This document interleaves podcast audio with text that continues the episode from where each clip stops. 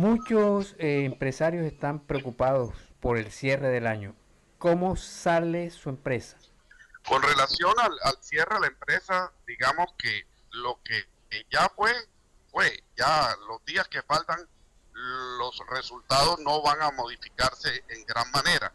Eh, yo podría decir que este año se pasó con un 3, 3.5.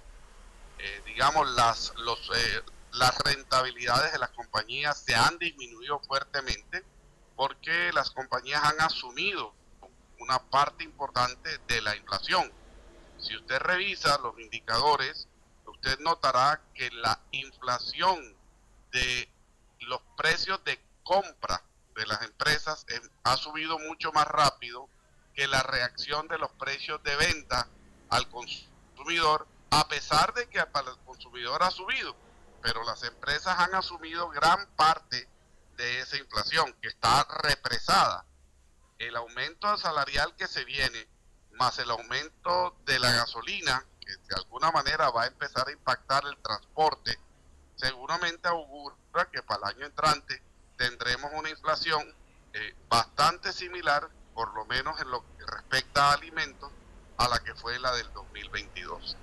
La guerra Ucrania continúa, el fantasma de la pandemia en China nuevamente está afectando las cadenas productivas, la depreciación de la moneda está impactando la importación de las materias primas, el aumento salarial y el aumento del transporte podrían ser unos disparadores de la inflación, por lo menos en alimentos, para el año 2023. Usted me decía algo fuera de micrófono, 20% de aumento de salario es una locura y que no es lo mismo lo que pasa en Perú que lo que pasa en Colombia.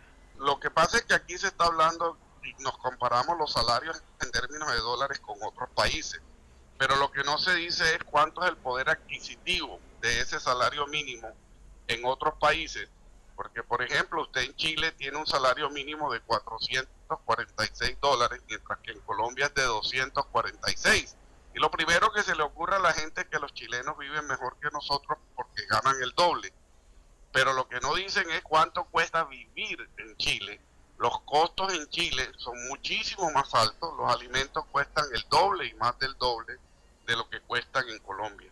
Entonces, lo que hay que medir es no comparar los salarios mínimos, sino comparar el poder adquisitivo de cada salario mínimo en su correspondiente país. Eso es lo más importante, que es lo que nos dice realmente el poder de compra que tiene la moneda local en cada país. Bueno, este año no fue tan bueno. ¿Cómo ve el que viene? Yo no creo que van a haber grandes cambios. Eh, si hablamos de Colombia particularmente, hay que recordarle a los oyentes lo siguiente. Primero, nos falta una reforma pensional que nadie sabe cómo va a ser.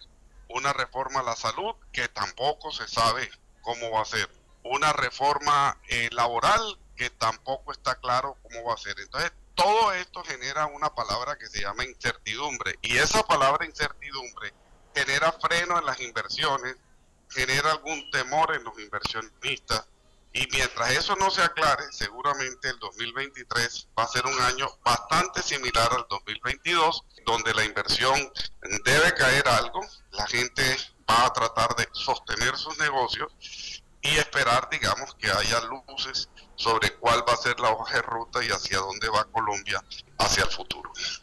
José Tacaré, aquí en el radar.